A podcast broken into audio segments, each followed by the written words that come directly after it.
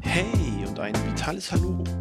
Ich begrüße dich zur heutigen Folge in meinem Podcast Fit und Vital, in der ich mit dir mal über das Thema Spielen und Sport reden möchte. Ja, du hast richtig gehört. Und mit Spielen meine ich tatsächlich Gesellschaftsspiele, Kartenspiele oder Brettspiele. Und wenn du dich jetzt fragst, was hat das eigentlich mit Sport zu tun, dann gehe ich mit dir einfach mal so ein bisschen zurück in die Kindheit. Und an die erinnere ich mich total gerne, weil ich habe unfassbar viel mit meinen Großeltern gekniffelt und Karten gespielt, von Mau Mau über ähm, Skat bis hin zu Doppelkopf später. Und das waren immer tolle Nachmittage, die ich dort mit meinen Großeltern oder auch mit meinen Eltern verbracht habe. Und wenn ich jetzt mal so nach draußen schaue, der Herbst ist da, es ist total stürmisch, Wolken am Himmel, Sonne kaum zu entdecken, dann überlege ich mir tatsächlich mal, ob ich jetzt meine Laufschuhe anziehe oder ob ich einfach mal wieder ein bisschen was mit der Familie spiele.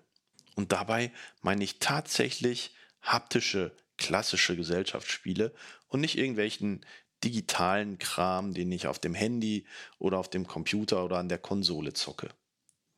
Und klar haben digitale Spiele viel auch mit klassischen Spielen zu tun. Da geht es auch um Regeln. Aber die klassischen Spiele bieten doch neben dem eigentlichen Regeleinhalten noch ganz, ganz viele andere positive Aspekte, auf die ich jetzt mal etwas näher eingehen will. Aber lass uns doch tatsächlich mal bei dem Thema Regeln bleiben. Denn Regeln sind gerade für Kinder ein ganz, ganz wichtiger Aspekt. Erstens geben sie einen bestimmten Rahmen vor, in dem ich mich bewegen darf was darf ich, was darf ich nicht. Und wenn ich Dinge tue, die ich vielleicht nicht darf, hat das vielleicht ja auch Konsequenzen. Und so bieten Regeln neben der Orientierung für die Kinder auch ganz, ganz viel Sicherheit, die sie brauchen, um entsprechend, ja, entspannt aufwachsen zu können. Doch je nach Spielform bieten Gesellschaftsspiele noch ganz viele andere Entwicklungsmöglichkeiten. Klar, mit den jüngeren Kindern, da fange ich erstmal mit einfachen Spielen an.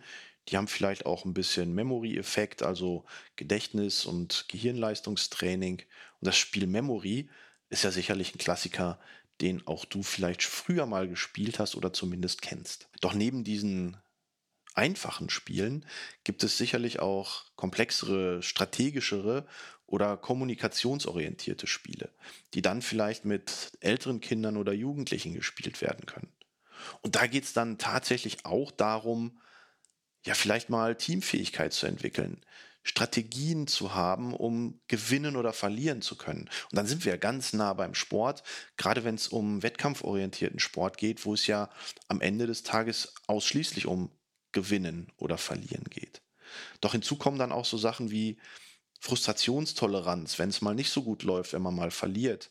Es geht vielleicht auch um Rücksichtnahme, um Teamfähigkeit, Kooperationsfähigkeit, also die sozialen Komponenten und vielleicht am Ende des Tages auch um das Thema Kommunikation. Und all das, was wir hier über die Gesellschaftsspiele gelernt haben, können wir am Ende des Tages auch sehr gut auf den Sport übertragen.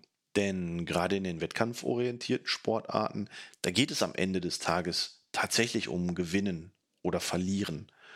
Und um dahin zu kommen, geht es natürlich auch um eine ganze Menge Training, und das kann ich dann auch wieder auf Freizeit, Breiten- oder Fitnesssportarten übertragen, wo es um Durchhalten geht, wo es um Regelmäßigkeit geht und wo es natürlich auch um den Erfolg zu sichern, auch um Langfristigkeit geht. Und dieses Durchhalten, dieses immer wieder sich aufs Neue zu motivieren, das lernen wir dann sicherlich auch aus dem Spiel heraus. Denn wie gesagt, als ich mit meinen Großeltern gekniffelt habe, wir haben Nachmittage stundenlang damit verbracht und immer wieder von vorne angefangen. Das hat so viel Spaß gemacht und ja, vielleicht ist das auch so ein bisschen das Ergebnis, dass ich heute auch total Spaß am Trainieren habe und immer wieder hingehe, zwei, dreimal die Woche mein Programm abrufe und mir dadurch etwas Gutes für die Gesundheit tue. Doch auf der anderen Seite können wir natürlich aus dem Spielen heraus auch etwas für den Sport lernen, wann wir vielleicht nicht unbedingt trainieren sollten. Auch das können wir sehr schön bei den Kindern beobachten. Zum Beispiel das Thema Hunger oder Müdigkeit ist ja auch im Spielen total kontraproduktiv. Und da hilft es auch nichts, wenn die Eltern dann sagen, ach Mensch, komm, jetzt lass uns doch eben noch zu Ende spielen, sonst spiele ich nicht mehr mit dir. Und im Training ist das ja genauso. Wenn ich Hunger habe oder müde bin, dann kann ich absolut nicht trainieren, dann kann ich meine Leistung nicht abrufen, dann kann ich mich nicht konzentrieren, dann habe ich keine Lust zu trainieren. Und das lerne ich natürlich dann tatsächlich auch aus dem Spiel heraus. Und dann ist für mich tatsächlich Spielen fast auch schon so eine Art Sport oder Training, nur vielleicht ohne Schwitzen und Anstrengung.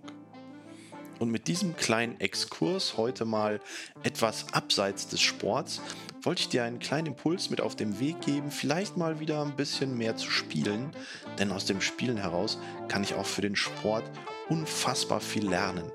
Und das ist das, was ich durch meine Großeltern tatsächlich gelernt habe, dass Spielen total Spaß macht.